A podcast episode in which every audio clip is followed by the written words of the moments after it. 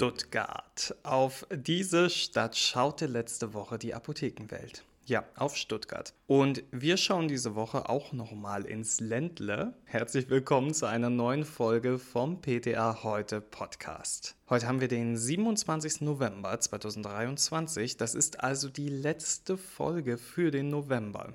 Mein Name ist Benedikt Richter und das sind heute unsere Themen. Apothekenprotest, so war es in Stuttgart. Dann widmen wir uns der Frage, wie therapiert man eigentlich einen Eisenmangel? Schauen uns das Thema an, hilft Amitriptylin bei Reizdarm und ganz zum Schluss, wie gefährlich ist Sibutramin? Ja, vergangene Woche war mein Social Media Feed voll mit beeindruckenden Fotos aus Stuttgart. Vergangene Woche haben mehrere tausend Apothekenmitarbeitende aus Bayern und Baden-Württemberg auf dem Schlossplatz in Stuttgart protestiert. Alle trugen die gleiche weiße Warnweste mit dem Schriftzug Apotheken stärken jetzt. Die offizielle Parole des Protestmonats.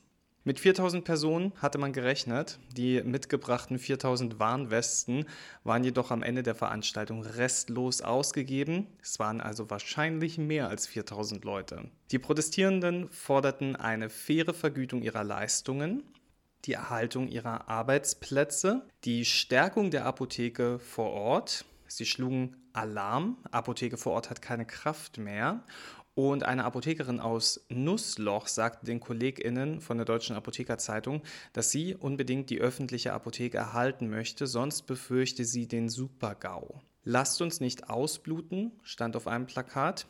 Darum herum stand ein Apothekenteam mit blutverschmierten Kitteln. Auf einem ist das Apotheken A gerade noch so zu erkennen gewesen. Also dramatisch. Eine Person vom Medi-Verbund die ging da sogar noch ein Stück weiter. Die hatte sich als Karl Lauterbach verkleidet, trug das Kostüm eines Totengräbers und darum hatte sich die Trauergesellschaft in Schwarz versammelt mit Sarg und Trauerkranz. Das Statement dazu, traurig nehmen wir Abschied von der ambulanten Versorgung. Ja, trotz dieser traurigen Bilder herrschte dennoch gute Stimmung. Die Menge tobte, pfiff, war laut und protestierte. Keine Honorarerhöhung seit zehn Jahren. Pfui! Außerdem, kaum ist die Pandemie vorbei, gehen wir die Regierung am A. Punkt, Punkt, Punkt vorbei. Außerdem Statements wie wir dürfen nicht ins Gras beißen und Apotheken stärken jetzt, es ist bereits fünf nach zwölf. Und das alles trotz Kälte von drei Grad. Die Kolleginnen waren vorbereitet und hatten sich mit Thermoskannen, langen Unterhosen und verschiedenen Lutschpastillen aus dem Apothekensortiment eingedeckt. Frank Eickmann, der stellvertretende Geschäftsführer und Pressesprecher des LAV Baden-Württemberg, war als Moderator anwesend und heizte die Stimmung immer wieder mit Sprechchören an. Mit kalten Füßen und heißen Herzen waren die ApothekerInnen PTA und PKA zusammengekommen, da es bereits fünf nach zwölf für die deutsche Apothekerschaft sei, so Eickmann zur Eröffnung. Die Demonstrierenden erwartete ein zweistündiges Bühnenprogramm, das immer wieder von Musikeinspielungen und der Aufforderung, sich warm zu tanzen, unterbrochen wurde. Es war eine Einladung, der die Teilnehmenden gerne Folge leisteten. Als Eichmann dann das Publikum nach mehr als zwei Stunden verabschiedete, hielt er alle Teilnehmenden an, die Westen, Schilder und Plakate mit nach Hause zu nehmen und für die Dekoration der Apothekenschaufenster weiter zu verwenden. Die Parole Apotheken stärken. Jetzt müsste man also in den nächsten Wochen vielerorts im Süden sehen können. Ich kann nur sagen, was für ein beeindruckender Protest da in Stuttgart. Von beeindruckendem Protest kommen wir zu beeindruckendem Mangel an Eisen. Ja, dass Eisen lebensnotwendig ist, das wissen wir alle. Eisen ist für den menschlichen Körper ein essentielles Spurenelement. Sein Bedarf muss über die Ernährung gedeckt werden. Ein erwachsener Mann benötigt dazu laut Deutscher Gesellschaft für Ernährung täglich 10 Milligramm Eisen. Bei Frauen liegt dieser Wert mit 15 Milligramm pro Tag deutlich höher. Schwangere weisen mit 30 Milligramm pro Tag einen besonders hohen Eisenbedarf auf. Und das Schöne ist, gesunde Erwachsene können die benötigten Mengen an Eisen normalerweise im Rahmen einer vollwertigen Ernährung aufnehmen. Gute Eisenlieferanten für den menschlichen Körper sind zum Beispiel Fleisch und Fisch. In diesen Nahrungsmitteln liegt das Eisen als zweiwertiges Kation vor und kann so vom Körper gut verwertet werden. Im Dünndarm sind dafür spezifische Membrantransporter zuständig die das Eisen in die Darmzellen schleusen. Gemüse und Getreide können zwar ebenfalls viel Eisen enthalten, in pflanzlichen Lebensmitteln liegt das Eisen aber in dreiwertiger Form vor. Außerdem bildet Eisen mit anderen pflanzlichen Inhaltsstoffen oft schwer lösliche Komplexe. Zur Aufnahme muss dann das Eisen erst aus diesen Verbindungen herausgelöst und dann mit Hilfe reduzierender Enzyme in die zweiwertige Form überführt werden. Aus diesem Grund kann Eisen aus pflanzlichen Nahrungsquellen deutlich schlechter vom Körper verwertet werden. Die Resorptionsquote liegt meist nur zwischen 5 und 10 Prozent. Vegetarier und besonders Veganer haben daher ein wesentlich höheres Risiko, einen Eisenmangel zu erleiden. Und menstruierende Personen sind ebenfalls häufig von einem Eisenmangel durch die monatliche Regelblutung betroffen. Im Körper wird Eisen unter anderem zur Blutbildung und zum Sauerstofftransport mithilfe der roten Blutkörperchen benötigt. Das erklärt auch das bekannteste Symptom des Eisenmangels, Müdigkeit und Erschöpfung. Auch weitere Symptome wie Konzentrationsschwäche, Haarausfall oder brüchige Nägel können auftreten. Wenn also jemand diese Symptome schildert, dann geben wir ihm in der Apotheke ein Eisenpräparat. Oder? Nee, natürlich nicht. Vorher muss geklärt werden, ob tatsächlich ein Eisenmangel vorliegt, weil die beschriebenen Symptome können auch zahlreiche andere Ursachen haben. Und deswegen sollte ein möglicher Eisenmangel durch eine Blutabnahme beim Arzt bestätigt werden. Das hat auch einen finanziellen Vorteil, denn stellt der Arzt eine Unterversorgung mit Eisen fest und liegt bereits eine Eisenmangelanämie vor, dann werden die Kosten für die nicht verschreibungspflichtigen Eisenpräparate von den gesetzlichen Krankenkassen übernommen.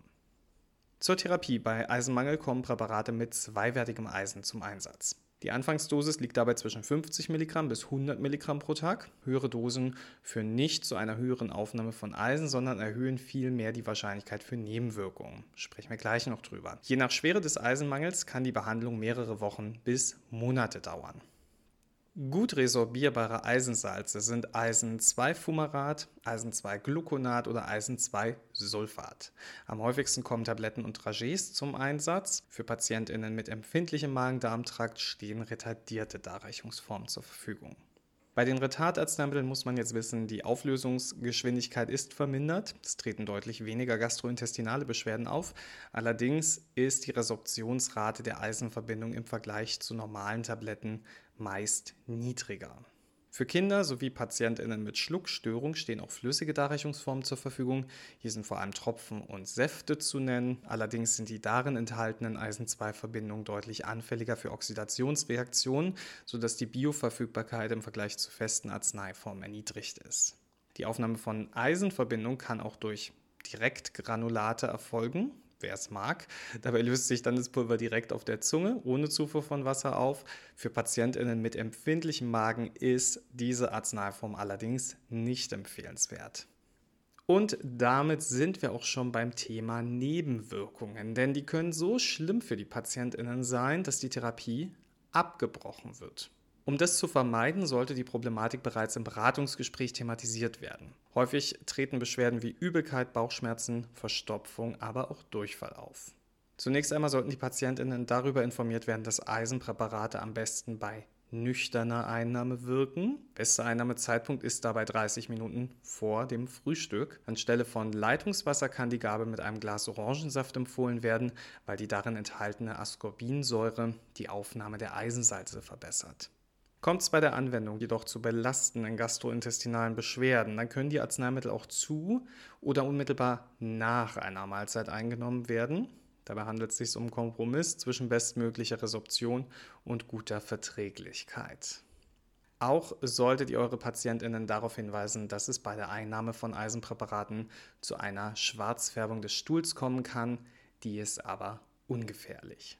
Teilweise wird auch eine Gabe der Eisenpräparate nur jeden zweiten Tag empfohlen. Das liegt am körpereigenen Peptidhormon Hepzidin, das die Aufnahme von Eisen in den Körper reguliert. Bei einem Eisenmangel nimmt die Konzentration an Hepzidin im Körper ab, wodurch die Resorption von Eisen aus der Nahrung verbessert wird. Bei der Einnahme von Eisenpräparaten steigt die Hepzidin-Konzentration und die Aufnahme von Eisen wird für rund 24 Stunden deutlich eingeschränkt. Diese Einschränkung ist physiologisch sinnvoll, um den Körper vor einer drohenden Eisenvergiftung zu schützen. Bei einer oralen Eisensubstitution stört die vermehrte Bildung von Hepzidin die Aufnahme von Eisen, sodass eine tägliche Gabe möglicherweise nicht so effektiv ist. Eine Gabe von Eisenpräparaten nur jeden zweiten Tag könnte dann zu einer ähnlichen Eisenaufnahme bei deutlich besserer Verträglichkeit führen. Das ist der Grund. Wenn man sich für so eine Einnahme entscheidet, sollte man aber vorher mit dem Arzt sprechen. Außerdem solltet ihr eure Patientinnen auf mögliche Wechselwirkungen mit anderen Medikamenten und Lebensmitteln hinweisen. Klassiker kennen wir, Milch, Kaffee oder Tee würden die Aufnahme der Eisenionen deutlich einschränken und auch phosphathaltige Getränke wie Cola oder oxalsäurereiche Lebensmittel wie rote Beete und Rhabarber behindern die Resorption. Mit zahlreichen Arzneistoffen wie Tetrazyklin, Bisphosphonaten, Schilddrüsenhormone und Cholesteramin treten ebenfalls Wechselwirkungen auf. Hier ist es wichtig, auf einen Einnahmeabstand von mindestens zwei Stunden zu achten.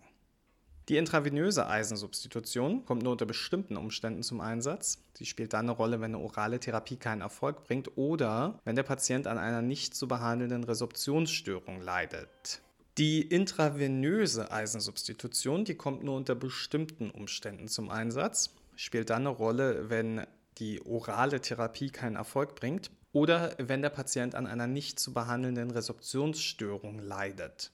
Das ist häufig bei Patientinnen mit entzündlichen Darmerkrankungen der Fall. Bei der parenteralen Applikation kann es allerdings zu schweren Unverträglichkeitsreaktionen kommen. Aus diesem Grund dürfen eisenhaltige Parenteralia nur in Einrichtungen gegeben werden, in denen die Notfallbehandlung einer allergischen Reaktion möglich ist und Maßnahmen zur Wiederbelebung zur Verfügung stehen. Seit einigen Jahren gibt es in Deutschland auch ein verschreibungspflichtiges orales Arzneimittel mit dreiwertigem Eisen. Hier liegt das Eisen als stabile Komplexverbindung mit einem Trimaltol-Liganden vor. Das dreiwertige Eisen bleibt dabei anders als das zweiwertige Eisen bis zur Aufnahme fest in seiner Verbindung gebunden und ist daher deutlich besser verträglich. Bei Patientinnen mit entzündlichen Darmerkrankungen, die zweiwertige Eisenpräparate nicht vertragen oder nur unzureichend auf eine solche Behandlung ansprechen, da kann eine Therapie mit Eisen-3-Maltol eine Möglichkeit sein, bevor eine intravenöse Gabe in Betracht gezogen wird. In unserem nächsten Thema soll es nicht um eine chronisch entzündliche Darmerkrankung gehen, aber relativ ähnlich um das Reizdarmsyndrom. Weltweit leiden etwa 5 bis 10 Prozent der Menschen am Reizdarmsyndrom. WissenschaftlerInnen in Großbritannien haben nun untersucht, ob niedrig dosiertes Amitriptylin bei Reizdarmsyndrom wirkt. Klingt erstmal komisch, aber tatsächlich passt das auch in die Leitlinie. Neben pflanzlichen Arzneimitteln und krampflösenden Wirkstoffen empfehlen die aktuellen Leitlinien bei Reizdarmsyndrom auch Antidepressiva als Schmerzmodulatoren. Die beeinflussen nicht nur die gastrointestinale Motilität, sondern wirken sich auch positiv auf die komorbide psychische Störung aus.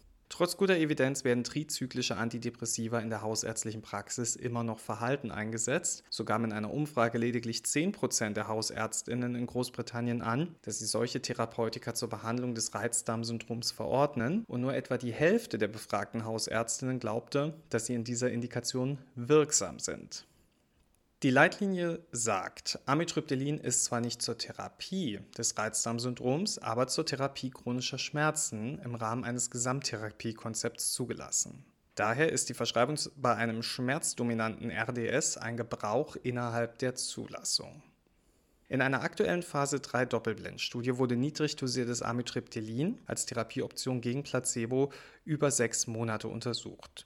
Alle 463 Teilnehmenden aus Großbritannien waren über 18 Jahre alt, wiesen verschiedene Formen des Reizdarmsyndroms auf und litten trotz Ernährungsumstellung und Lebensstilberatung sowie der Gabe von löslichen Ballaststoffen, Laxantien und krampflösenden oder durchfallhemmenden Arzneimitteln weiterhin an Symptomen.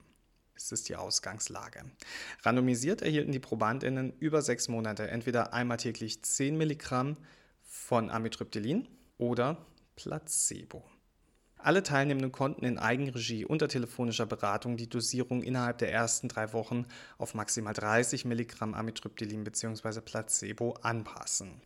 So, wie ging es jetzt aus? Es zeigte sich, dass sich die Symptome nach einem halben Jahr in der Verum-Gruppe signifikant verbessert hatten im Vergleich zu Placebo. Insgesamt hatten 46 Teilnehmende in der Amitriptylin-Gruppe und 59 Teilnehmende in der Placebo-Gruppe die Studie vorzeitig abgebrochen. 30 bzw. 20 Teilnehmende davon wegen unerwünschter Ereignisse. Am häufigsten berichteten die Probandinnen in der Verum-Gruppe über anticholinerge Nebenwirkungen, einschließlich Schläfrigkeit und Mundtrockenheit. Die AutorInnen schlussfolgern, dass niedrig dosiertes Amitriptylin bei der Behandlung des Reizdarmsyndroms sicher und verträglich und Placebo überlegen ist. Sie empfehlen deshalb, das Antidepressivum häufiger bei Reizdarmsyndrom in der hausärztlichen Praxis einzusetzen, als das bisher der Fall ist.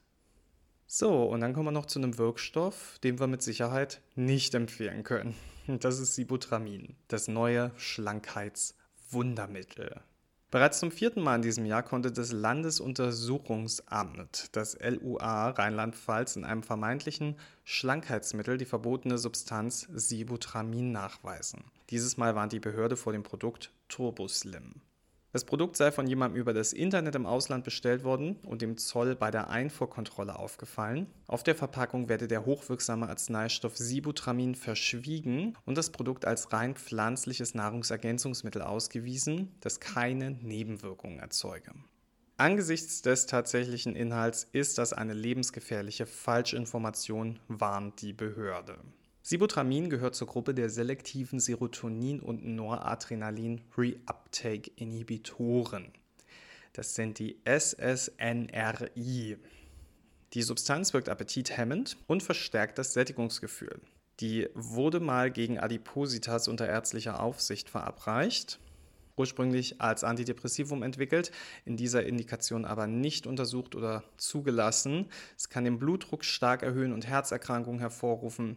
Bei gleichzeitiger Einnahme von Psychopharmaka drohen gefährliche Wechselwirkungen. Auch Todesfälle sind bekannt. Und aufgrund dieser erheblichen Nebenwirkungen ruht die Zulassung der sibutraminhaltigen Arzneimittel seit 2010. Immer wieder wird Sibutramin in Schlankheitsmitteln aus dem Internet nachgewiesen. Erst im Oktober fanden die Beamten in den Kapseln namens Black Panther Slimming Capsule die beiden gesundheitsschädlichen Wirkstoffe Sibutramin und Phenolphthalein. Phenolphthalein wirkt abführend und soll dadurch einen schnellen Gewichtsverlust vorgaukeln. Es wurde wegen Verdacht auf krebserregende Nebenwirkungen bereits vor vielen Jahren verboten. Sibutramin und Phenolphthalein wurden auch 2019 in zwei anderen Kapselpräparaten und 2017 in dem Schlankheitsmittel SlimX Green Coffee Bean Extrakt nachgewiesen. Das LUA weist in Schlankheitsmitteln immer wieder gesundheitsschädliche Substanzen nach und rät grundsätzlich vom Kauf solcher Mittel über das Internet ab. Auf der Homepage des LUA gibt es eine gut recherchierte Liste mit diesen Krankheitsmitteln. Ja, und damit sind wir schon am Ende unseres gemeinsamen Wochenstarts gelandet. Danke, dass ihr heute wieder dabei wart. Ich wünsche euch jetzt eine ganz zauberhafte und stressfreie Woche. Ich weiß, das ist in der Vorweihnachtszeit eher ein frommer Wunsch. Wenn ihr mögt, dann hören wir uns nächste Woche wieder. Ich werde auf jeden Fall da sein. Bis dahin, gehabt euch wohl.